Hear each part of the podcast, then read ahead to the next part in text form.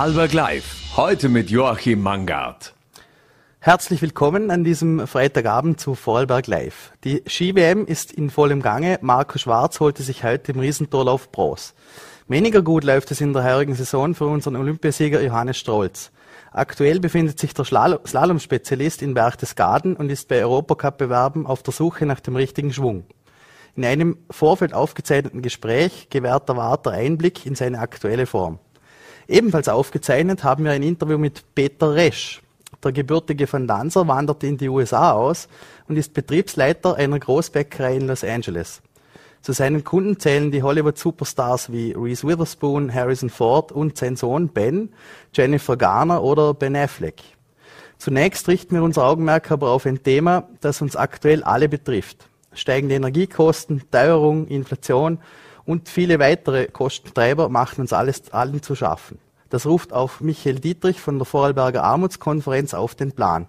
Der Sprecher der Initiative befürchtet auch für die Mittelschicht massive Einbrüche und erwartet von Seiten der Politik konkrete Maßnahmen. Herzlich willkommen bei Vorarlberg Live, Herr Dietrich. Grüß Gott. Äh, in der heutigen Pressekonferenz haben Sie deutlich formuliert, dass angesichts Teuerung, Inflation, steigender Energie, Wohn- und auch alltäglichen Kosten der Mittelstand an die Grenzen der finanziellen Belastbarkeit stößt. Ähm, wie würden Sie die Situation in Vorarlberg hier beschreiben? Ja, ich würde mich da nie nur auf die Situation in Vorarlberg beschränken. Äh, das ist eher allgemein in Österreich. Und äh, wir haben eine große Gruppe von armutsgefährdeten Sozialhilfebezieherinnen bis hin zu Menschen in der unteren Mittelschicht, äh, die mehr oder weniger alle im gleichen Boot sitzen äh, und große Schwierigkeiten haben, sich das teuer gewordene Leben noch zu leisten.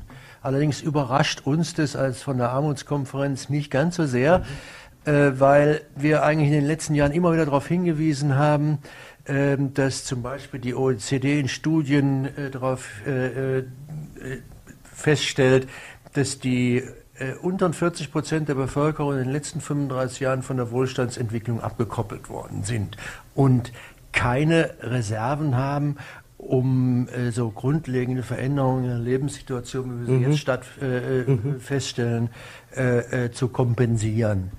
Ähm, das sind nicht nur Armutsgefährdete, das mhm. sind auch äh, ganz deutlich die, ist das die untere Mittelschicht. Und wir haben deshalb auch immer diese, diese Kampagnen kritisiert, die da aus einer bestimmten politischen Ecke immer wieder kamen, dass man die äh, Sozialhilfebezüge kürzen wollten, mhm. weil die angeblich äh, zu wenig Abstand äh, zu den äh, Erwerbseinkommen, den unteren Erwerbseinkommen haben. Äh, statt die soziale Hilfe zu, zu, kürzen, hätte man sich um die äh, viel zu geringen unteren Einkommen kümmern müssen und schauen müssen, dass man da die äh, Situation verbessert. Mhm. Äh, das hat man nicht getan und so haben wir jetzt den Scherbenhaufen, äh, den wir beobachten. Mhm. Jetzt haben Sie es schon angesprochen. Ähm, von wem ist denn die Rede, wenn wir von Mittelschicht oder Untermittelschicht sprechen? Da muss man sich ein bisschen um Zahlen kümmern und auch um, ums Cash. Also ähm, es gibt eine gängige Definition äh, der ähm, unteren Mittelschicht, ähm, die lautet, äh, sie beginnt oberhalb der Armutsgefährdungsschwelle. Das sind äh, 60 Prozent äh, eines mittleren Nettohaushaltseinkommen und die untere Mittelschicht reicht dann bis ungefähr 80 Prozent äh, dieses äh, mittleren Haushaltseinkommens. Mhm. Ähm, Haushaltseinkommen heißt gleichzeitig, das Einkommen eines äh, Ein-Personen-Haushalts ist nicht das gleiche wie das eines äh, Vier-Personen-Haushaltes. Bleiben wir gleich bei den mhm. Beispielen und machen mhm. Sie ein bisschen äh, äh, Fleisch da dran. Ein Ein-Personen-Haushalt äh, gehört zur unteren einkommensschwachen Mittelschicht mit einem Jahresnettoeinkommen mhm. einschließlich Sozialleistungen und Sonderzahlungen zwischen 17.300 Euro und 23.000 Euro. Äh, Übersetzt man das in ein Monatsbruttogehalt, so muss man mhm. zwischen 1480 und 2140 Euro verdienen im Monat, um auf diese Jahresnettogehälter zu kommen. Mhm. Äh, bei einer Familie mit zwei Kindern, einer vollständigen Familie mit zwei Kindern, äh, liegt, liegen die 60 Prozent bis 80 Prozent des mittleren äh, Haushaltseinkommens äh, zwischen 36.200 und 48.200 Euro. Auch da, was muss man da brutto verdienen, mhm. um es ein bisschen näher zu bringen? Wenn beide Eltern erwerbstätig sind, kommt man auf 36.200 Euro Jahresnetto mit 1800 und 980 Euro brutto im Monat mhm. und auf die 48.200 Euro Jahresnetto mit 2.500 und äh, knapp 1.400 Euro mhm. Monatsbrutto. Äh, das ist so die untere Mittelschicht äh, von der wir sagen, dass die momentan auch deutlich unter Druck sind mit diesen Einkommen. Mhm. Was sind denn die Faktoren, äh, die genau jene jetzt so unter Druck setzen? Also vielleicht auch auf Vorarlberg heruntergebrochen. Ja, ganz generell natürlich die Teuerung, aber ein ganz spezieller Punkt, der eigentlich schon immer teurer geworden ist vor der jetzigen Teuerungswelle, die ja äh, zum Ende der, der Corona-Pandemie eingesetzt hat, waren immer schon die Wohnkosten in Vorarlberg. Mhm. Und ähm, wir von der Armutskonferenz würden auch sagen, wenn man äh, diese Menschen entlasten will, sollte man nicht anfangen, äh, dauernd neue äh, äh, Energiekostenentlastungen oder äh, sonstige Teuerungsentlastungen einmalig auszuzahlen, mhm. sondern man sollte grundsätzlich nachhaltig rangehen und da böten sich die, die Wohnkosten einfach an, mhm. weil die seit mehr als zehn Jahren deutlich steigen und auch ein großes äh, äh Budget im, im, im Haushaltsbudget, äh, in großen Posten im Haushaltsbudget äh, umfassen. Mhm. Da richten Sie auch direkte Kritik an, zum Beispiel die Vorarlberger Wohnbeihilfe. Ähm, wie würden Sie sich denn da anders verhalten? Naja, ähm, wir haben ja im, im da, oder sagen wir so, äh, wir haben immer gefordert, sich um die Wohnbeihilfe zu kümmern und die auch zu erweitern. Und das ist ja im Landtag aufgegriffen worden. Es gibt ja einen, Landtagsbeschluss, in dem die äh, vom letzten Jahr, äh, in dem die Landesregierung aufgefordert wurde, äh, die Anspruchskriterien so zu erweitern, dass auch die untere Mittelschicht mhm. oder die Mittelschicht in den Genuss der Wohnbeihilfe kommt. Ähm, dann hat es eine Anpassung gegeben.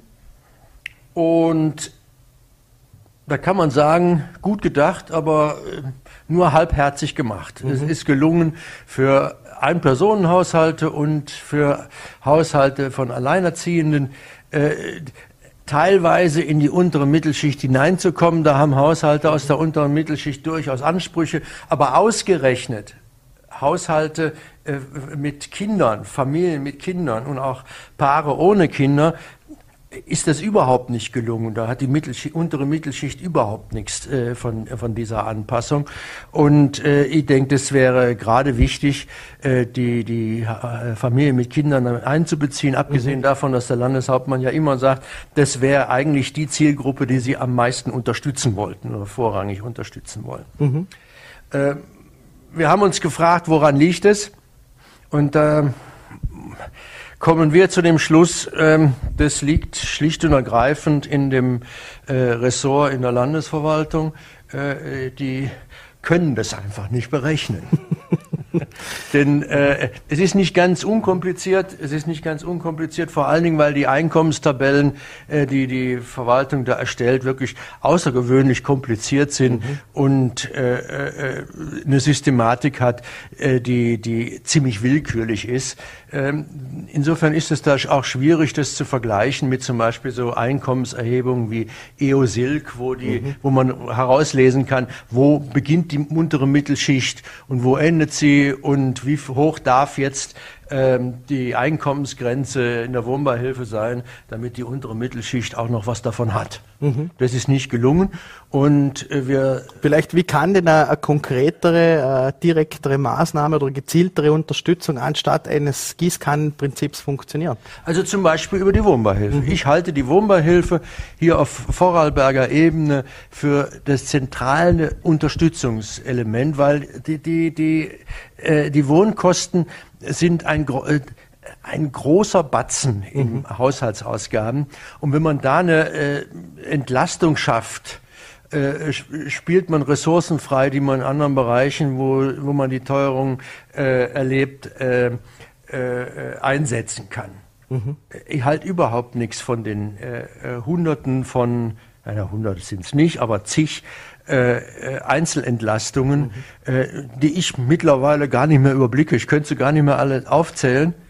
Und außerdem auch die Verteilung nach dem Gießkannenprinzip mein Haushalt, meine Frau ist Ärztin, ich bin äh, Pensionist. Wir hätten keine dieser Entlastungen mhm. gebraucht und andere hätten sie viel äh, äh, dringender gebraucht und den hätte man sie auch zukommen lassen äh, mhm. müssen. Mhm. Ähm, vielleicht kommen wir generell auf das Thema Armut. Ähm, wieso ist das immer noch, äh, gerade auch vielleicht in Vorarlberg, ein Tabuthema, ähm, worüber man ungern spricht? Da muss man ein bisschen differenzieren. Als wir in der Armutskonferenz damals angefangen haben, 2011, da war das Thema Armut äh, auch in der Politik ein großes Tabuthema. Mhm. Und wenn Sie das angesprochen haben, da war das erschreckend groß. Ähm, das hat sich mittlerweile ein bisschen geändert und äh, ich denke, da haben wir auch unseren Anteil dran. Äh, schwierig ist es immer noch äh, für viele Menschen zu sagen, nicht mal ich bin arm oder oder mir geht's schlecht, sondern ja doch zu sagen, ich komme nicht aus mit dem, was ich zur Verfügung habe. Da ist, das ist immer häufig noch mit Scham verbunden und das finde ich eigentlich ähm, gerade in der jetzigen Situation äh, überhaupt nicht äh, sinnvoll und notwendig. Äh, deshalb war, war, versuchen wir ja auch sehr deutlich darauf hinzuweisen, die Gruppe die, der es schlecht geht, das sind nicht nur Armutsgefährdete oder Sozialhilfeempfänger, sondern das sind durchaus äh, äh Erwerbstätige mhm. in einem Einkommensbereich, äh, der von dem man noch vor äh, einigen Jahren davon ausgegangen ist, äh, die sind durchaus gesichert. Mhm. Und auch die haben jetzt Schwierigkeiten. Und ich denke, dass man da sehr viel deutlicher dazu stehen sollte, um es auch deutlich zu machen, dass es da einen Druck gibt, etwas zu tun. Mhm. Das ist auch ein Druck, den Sie an die Politik weitergeben. Ähm, jetzt reden wir in Vorarlberg. Äh, oft hört man die Forderung mehr äh, netto vom Brutto. Ähm, sind wir so ein steuerlich schwieriges Land. Wie sieht da die Prognose aus? Also gerade auch, was bleibt denn letztlich über, auch nach den steuerlichen Abgaben, damit man was zum Leben hat? Das ist ein heikles Thema, da könnten wir fast eine, gleich eine, eine ganze äh, Sendung draus machen. Ich glaube, man muss da äh, aufpassen. Ich halte zum Beispiel die, äh, na, die Entlastung jetzt, die kalte Progression, kalte Abschaffung der kalten Progression, der kalten ja. Progression äh, davon haben Sie, wenn Sie viel verdienen und viel Abgaben, hohe Abgaben äh, äh, zahlen, haben sie deutlich mehr, als wenn sie auf den unteren Einkommensrängen mhm. äh, platziert sind. Da werden sich manche äh, wundern, äh, wie wenig da eigentlich äh, an Entlastung für sie mhm. übrig bleibt. Ähm, ich glaube, momentan brauchen wir deutlicher auch Sozialleistungen gezielt für mhm. die unteren Ränge. Und was ich der Politik immer wieder ins, äh, äh, ins äh, Notizbuch schreibe, man sollte auch von der politischen Seite her den Sozialpartnern deutlicher Druck machen, mhm. äh, dass die Löhne in den unteren Bereich, äh, Rängen äh, deutlicher steigen. Mhm. Also wir können nicht alles auffangen durch Sozialleistungen und da muss man schon auch äh, von den Sozialpartnern aus was tun. Und die Reallohnverluste sind vor allen Dingen in den äh, unteren Rängen in den letzten 20 Jahren sehr deutlich gewesen und groß gewesen. Mhm.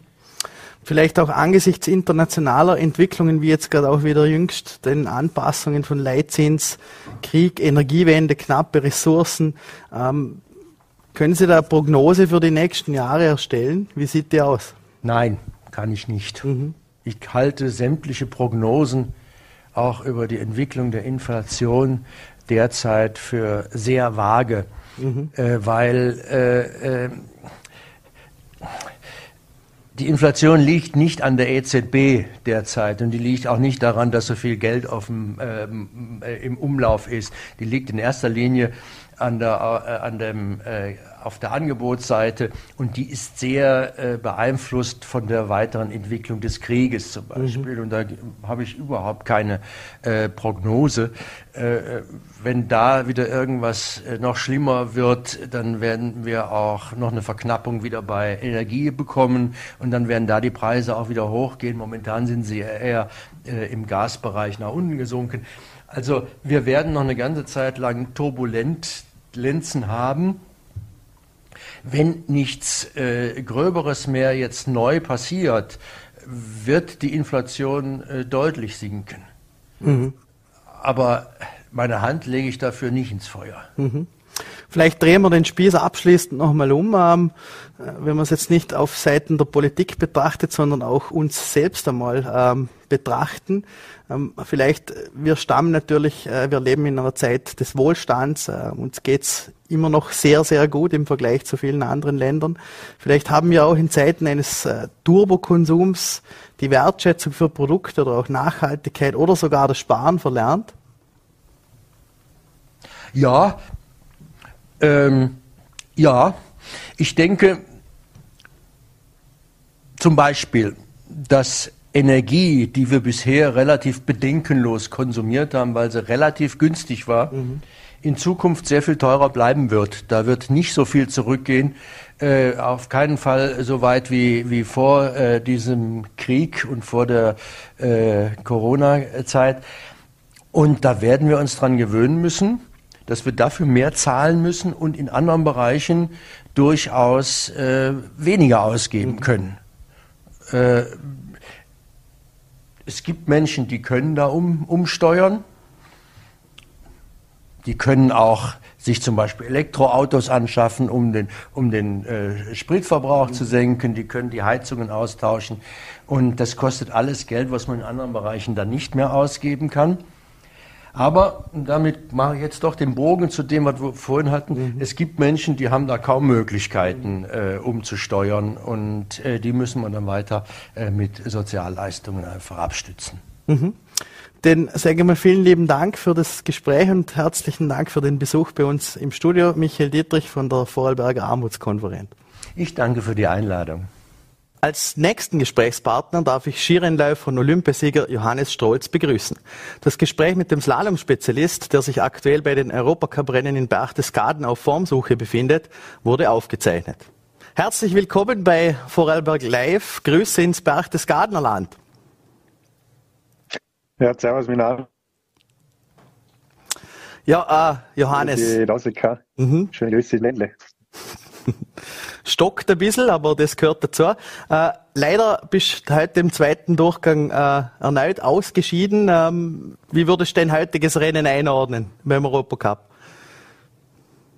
Ja, ich meine, die Europacup-Rennen sind für mich jetzt grundsätzlich dazu da, dass ich ja, mehr oder weniger Renntraining habe. Es geht jetzt nicht um irgendwelche Platzierungen oder, oder Punkte. Äh, natürlich ist der Ausfall nicht ideal. Ich habe noch im ersten Durchgang schon ein bisschen einen Fehler gehabt.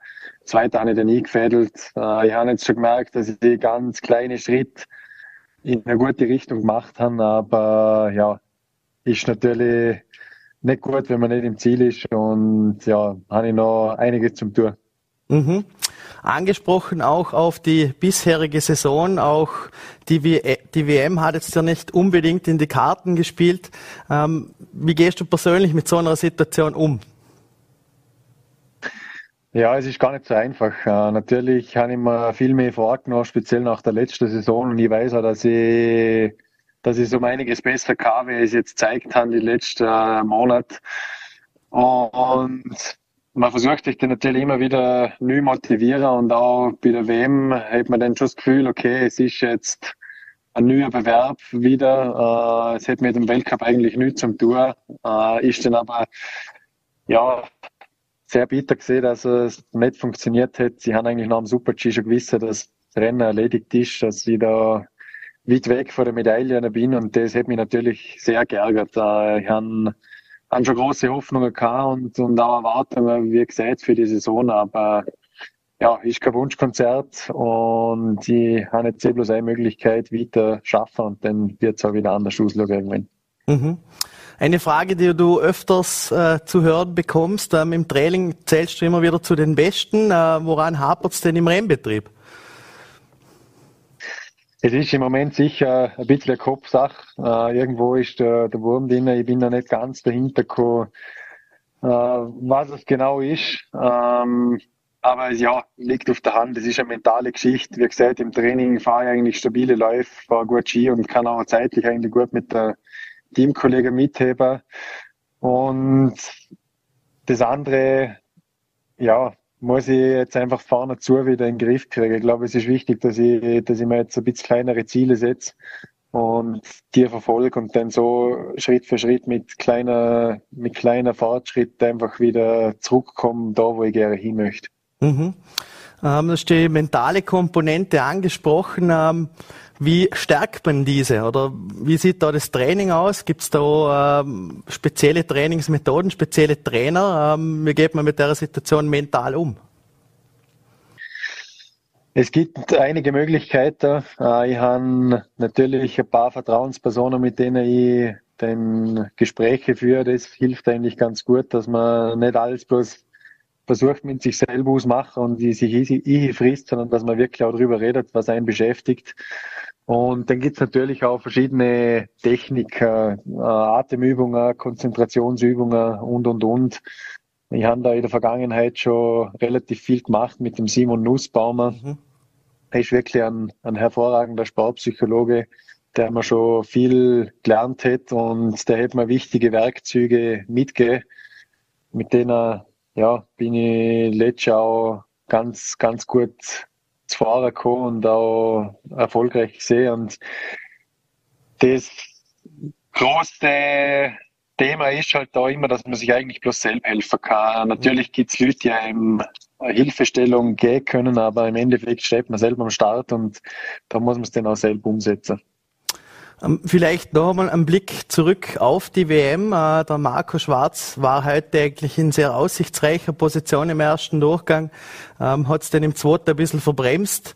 Ähm, jetzt fehlt immer noch die Goldmedaille, gerade auch fürs österreichische Team. Äh, wie fällt da dein Resümee aus, dein Blick? Äh, woran liegt es vielleicht, dass wir gerade auch international im gesamten Team ein bisschen hinterherhinken? Ja, hinterher in KT jetzt gar nicht unbedingt sagen. Ähm, wir haben bei den letzten großen Ereignissen wirklich einige Goldmedaillen erholen können. Bei der letzten WM ist der Vince Doppel-Weltmeister geworden. Ähm, der, der Blackie Kombi-Weltmeister. Letztes Jahr in Peking haben wir auch einige Goldmedaillen holen können mit dem Matthias Meyer und mit meiner Kombi-Medaille. Und hier ist während der Saison speziell auf das Speed mit dem, mit dem Vincent Kriechmeier auch ein, ein Läufer da, der wirklich mehrere Rennen gewinnen kann. Also der hat auch drei Abfahrten gewonnen, unter anderem Kitzbühel. Man, man hätte, glaube ich, heute speziell beim Riesentorlauf gesehen, dass es einfach extrem eng beieinander liegt alles, oder? Ich hätte jetzt auch gar nicht sagen, dass der Black hier der zweite Lauf verbremst hätte. Er hätte einfach im zweiten Durchgang bei der Einfahrt vom Zielhang einmal die Linie verloren und mhm. das wirkt sich einfach gleich sofort aus und die Zeit ist weg und der Odermatt hätte es einfach gnadenlos durchziehen können. Ähm, ja, ich denke, dass man grundsätzlich gut Skifahren äh, durch die Bank, aber was ich auch sehe, dass dass wir jetzt wirklich permanent um Siege mitfahren, das ist im Moment sicher nicht so. Wir sind da ein bisschen im Hintertreffer. Ich kann jetzt aber gar nicht genau sagen, an was es liegt. Äh, wir werden sicher voll weiter trainieren und daran schaffen, dass wir die, die Lücke schließen können. Aber ich denke, dass das Dinge sind, die man dann mit einer gewissen Leichtigkeit und Lockerheit dann einfach dann machen kann. Und das ist etwas, wo man, wo man nicht erzwingen darf. Mhm. Ähm, mit der Katharina Linzberger haben wir eine zweite Vorarlbergerin, der uns, der es heuer auch nicht so blendend läuft. Ähm, seid ihr da in Kontakt? Gibt's da äh, gegenseitiges Ausheulen unter Anführungszeichen oder äh, arbeiten wir da konstruktiv gemeinsam zusammen? Äh, habe jetzt Kathi schon länger nicht mehr gesehen. Äh, sie ist natürlich da alle andere Orte auf Weg und durch das haben wir jetzt nicht wirklich viel Kontakt mit äh, Nina Ortlieb habe ich das ein oder andere Mal eine kurze Nachricht austauscht oder auch mit der Ariane Redler. Aber von der Kathi habe ich jetzt schon wieder nicht mehr gehört, aber äh, lang umeinander, jünger tut eigentlich niemand. Äh, ich denke speziell, dass die Vorarlberger Athleten, die da im Weltcup unterwegs sind, alle wirklich großartige Kämpfer sind. Allein wenn ich auf die Damen sieht, da schaue, was da ja, die, die Maika für Verletzungen schon kamen mhm. und immer wieder zurückgekommen sind, dann, dann muss ich wirklich den Hut ziehen. Äh, und ja, da weiß jeder, dass das nicht lang umeinander geümmert wird, weil es einfach nicht hilft, oder? Also wir versuchen einfach den Blick nach vorne richten und, und Draht bleiben. Und ja, ich hoffe, dass sie bald zu ihrer Form zurückfindet. Kathi, Nina hat jetzt Gott sei Dank ihre Medaille endlich machen können und wir werden auf jeden Fall alles gehen in Zukunft auch. Vielleicht noch ein Ausblick, ähm, was passiert jetzt in der restlichen Saison? Bei dir? Bei mir, bei mir ist morgen nochmal ein Europacup-Slalom-Programm, dass ich einfach die Sache ja, jetzt langsam hinkriege im Rennen. Danach werden wir kommenden Mittwoch auf Amerika fliegen. Das ist der nächste Weltcup-Slalom. Und dann kommt es darauf an, ob sich bei mir das Weltcup-Finale ausgeht. Äh, für das bräuchte ich aber wirklich ein, ein ausgesprochen gutes Ergebnis. Ich weiß jetzt gar nicht genau, was ich, was ich bräuchte, dass, es, dass es sich ausgeht, aber die Chancen stehen jetzt nicht ganz so gut.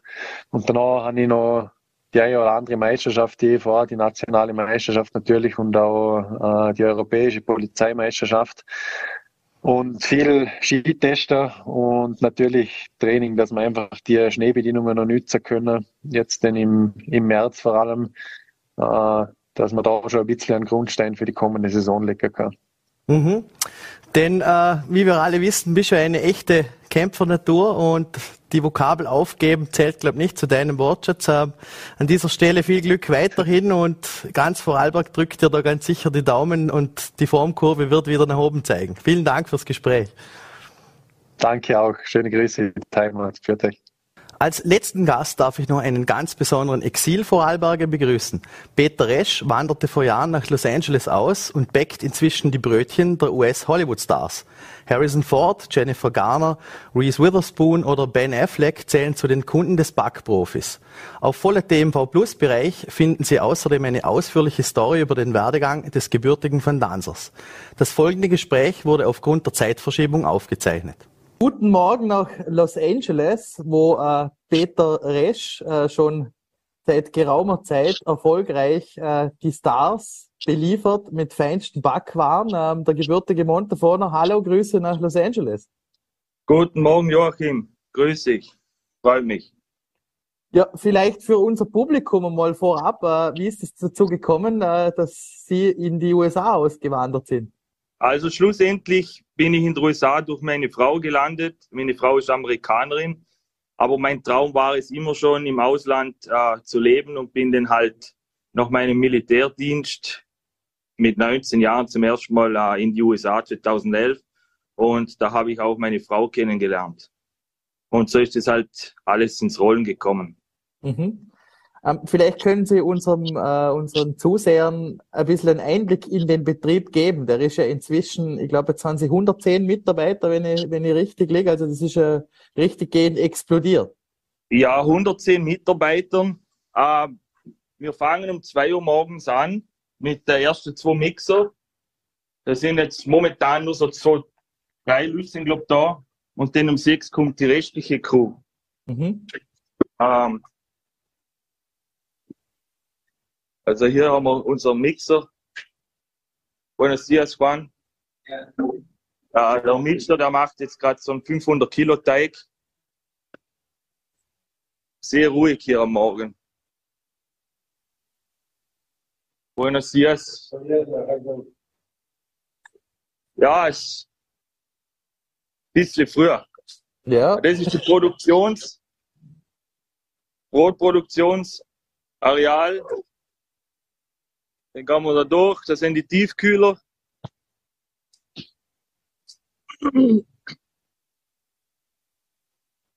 Hier haben wir einen großen Kühlschrank.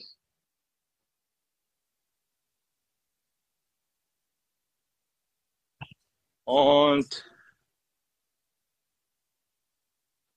hier wird das ganze Brot verpackt in der Nacht. Es ist jetzt so eigentlich seit einer Stunde ziemlich still. Und das ist das Lager.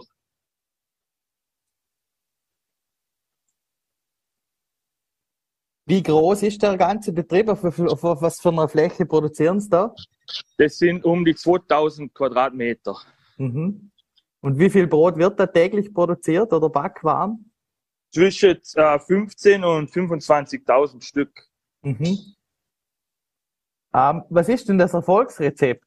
Ähm, wie, wie, wie wird sich der Geschmack der, der US-Amerikaner denn beschreiben lassen? Inwiefern unterscheidet sich der vom europäischen Brot? Also das amerikanische Brot hat halt sehr wenig Charakter. Das ist halt sehr, sehr äh, weich und wie Watte. Ne? Und äh, um das den Amerikaner ein schmackhaft zu machen, muss man ein bisschen kreativ sein. Und dann habe ich halt quasi so Kalifornien-Style äh, mit ein bisschen French, äh, französischem Einfluss äh, Brot kreiert, ähm, damit das Ganze ein bisschen interessanter für die ausschaut. Und die Kruste darf halt nicht zu dunkel gebacken sein, gell? Wenn es jetzt schon ein bisschen ins Schwarze geht, oder was sieht man, so einfach hart Kruste, den mögen sie das nicht da. Ähm, sie sind ja auch einer der Hauptlieferanten für einen äh, Starkoch Wolfgang Puck. Ähm, wem beliefert denn ja. der das? Ja, wie ist die Zusammenarbeit denn da entstanden?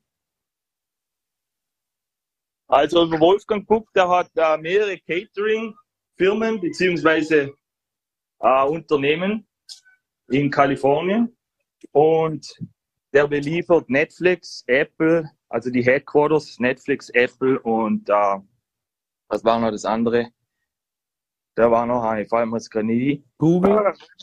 Google, genau. Mhm. Und wir wählen halt gewisse Bäckerei aus, die das für die produzieren und wir sind mit denen schon im Vertrag, sind es mehrere Jahre, ich glaube fünf Jahre machen wir das schon. Mhm. Und die kriegen halt da äh, Cookies, so amerikanische Cookies, äh, Muffins, Kuchen, äh, Croissants, Choc Chocolate Croissants, so Zeug halt, ja.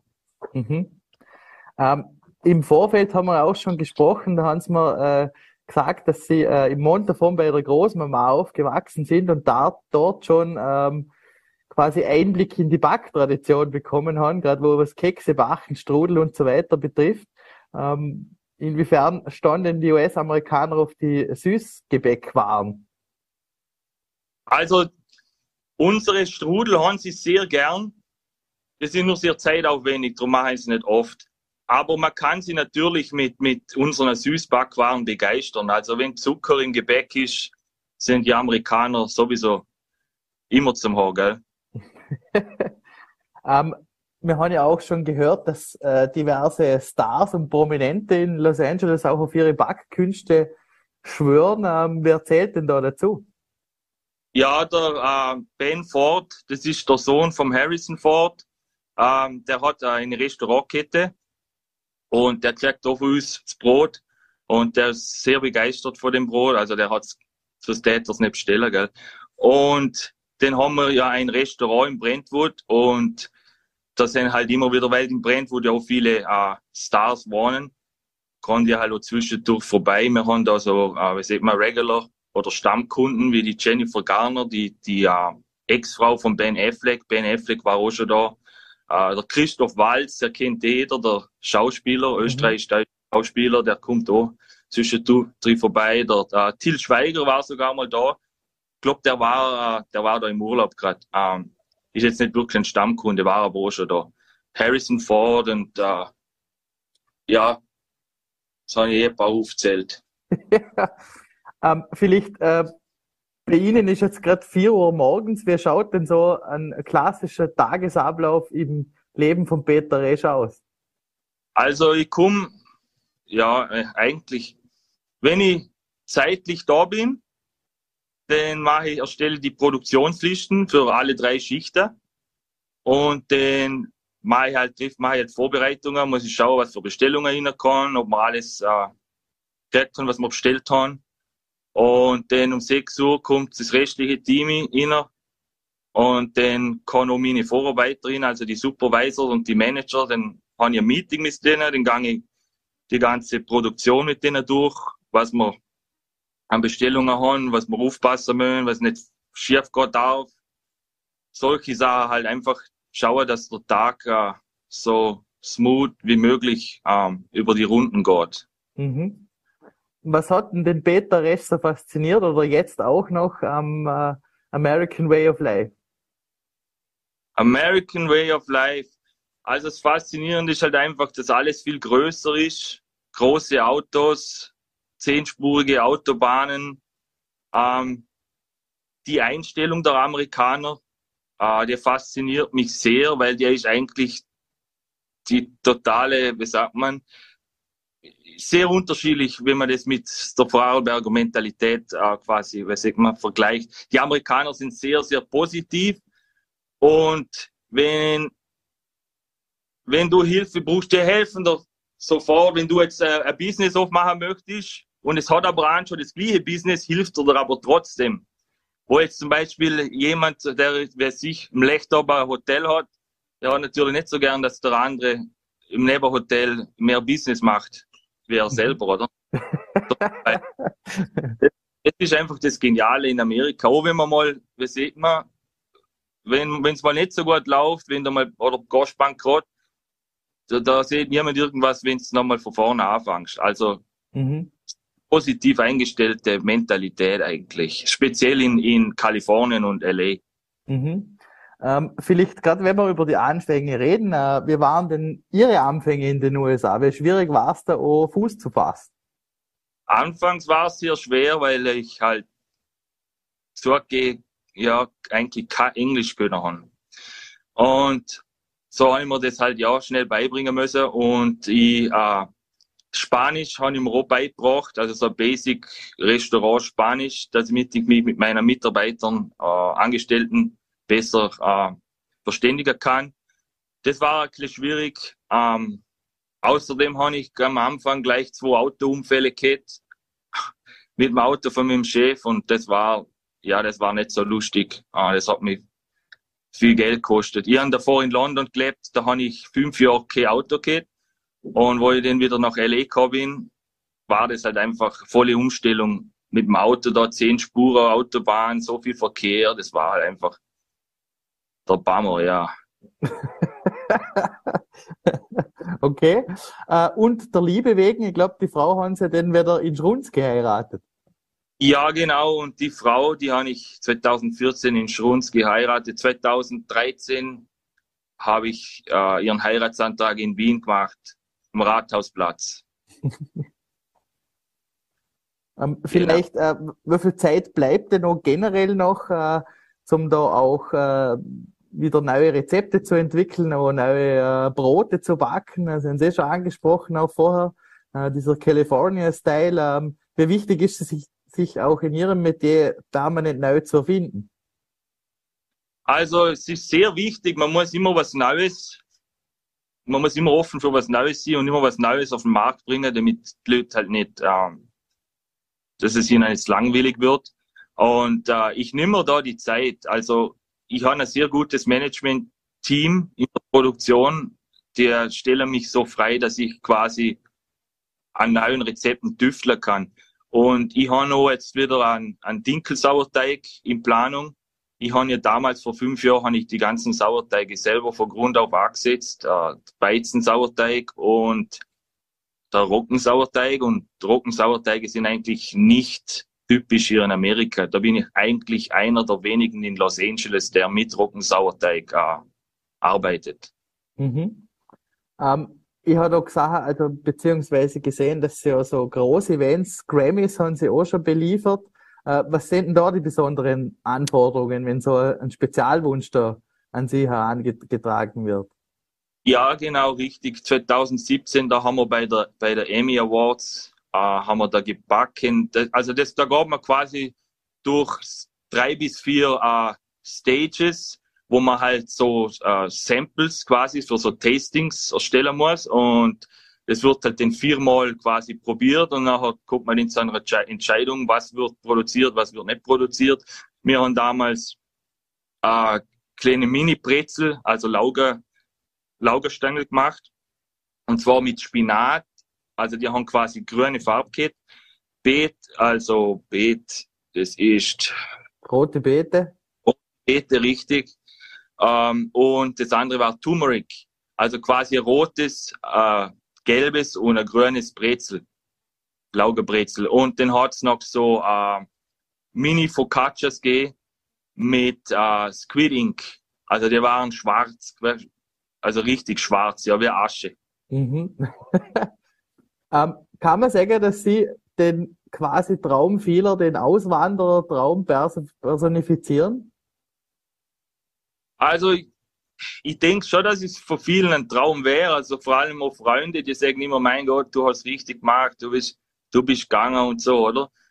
Und natürlich für viele der Traum zum Auswandern. Und ich glaube auch, dass wenn das für jemand der Traum ist und wenn das jemand wirklich will, dann schafft er das so.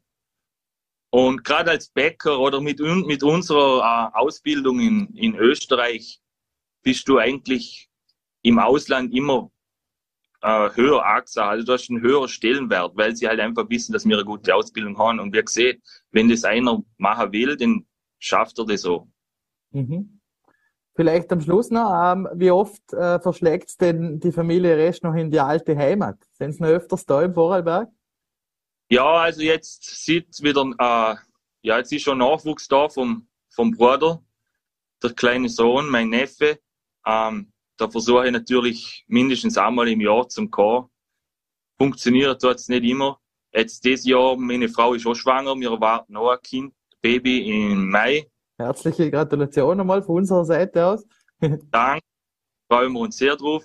Und darum wird es wahrscheinlich dieses Jahr nicht klappen. Mhm. Ja, zum Glück können wir zumindest über Zoom äh, die Verbindung über den großen Teich aufrechterhalten.